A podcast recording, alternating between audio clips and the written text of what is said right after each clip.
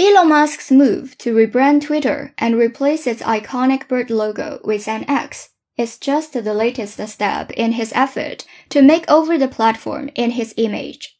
Last June, prior to his takeover, Musk told Twitter employees that the platform should be more like China's WeChat. He said users basically live on the app because it's so usable and helpful to daily life.